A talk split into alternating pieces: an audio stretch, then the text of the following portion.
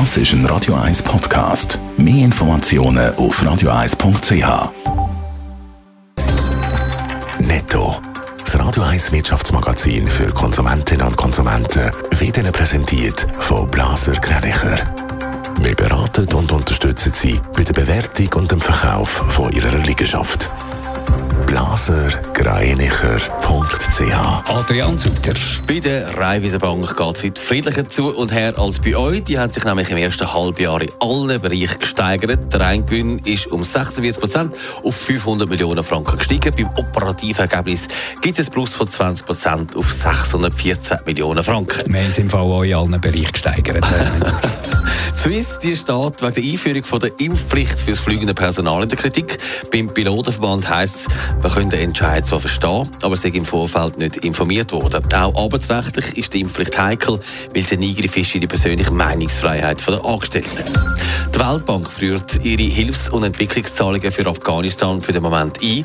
Nach der Machtübernahme der Taliban sind wir sehr besorgt über die Lage im Land, hat es geheißen. In den letzten 20 Jahren hat die Weltbank mehrere Projekte mit insgesamt 5 Milliarden Dollar unterstützt.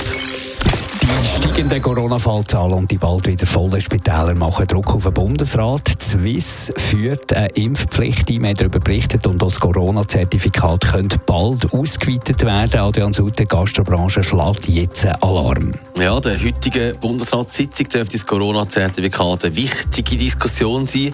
Muss man bald im Restaurant das Zertifikat zeigen? Die Forderung nach dieser Regelung wird immer lauter. Für den Bruno Lustenberger vom Aargauer Gastverband ist klar, wenn das kommt, macht man gescheiter zu. Wenn es so ist, dass die 50 Prozent, die in der Schweiz nicht geimpft ist, nachher nicht mehr kommen als Gäste, dann ist es nicht mehr so zielführend, wenn wir offen haben, sondern dann würde es fast mehr Sinn machen, wenn wir zutun Und so tun es auch bei anderen Gastverbänden im Land. Und die Restaurantbetriebe betonen, es geht halt nicht nur um ihre eigene Kasse. Aber eigentlich könnten ja Kantone das selber einführen, wenn sie das wollen. Das stimmt, das wissen die Kantone auch, aber sie wollen lieber eine einheitliche Lösung. Auch die Gastverbände fänden die kantonale Regelung, wenn schon, dann schon, besser.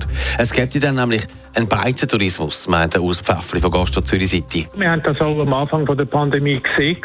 Ich mag erinnern, wo noch nicht Maskenpflicht war oder bei den Läden im Aargau, wo dann alle Zürcher in Aargau gegangen sind und der Aargau sogar Werbung gemacht hat. Das ist sicher kontraproduktiv.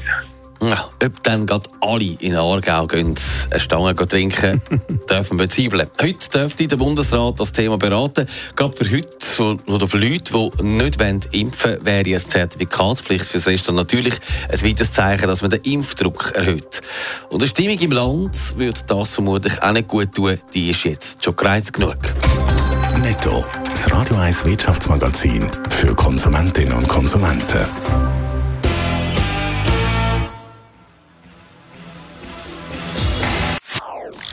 Das ist ein Radio 1 Podcast. Mehr Informationen auf radio1.ch.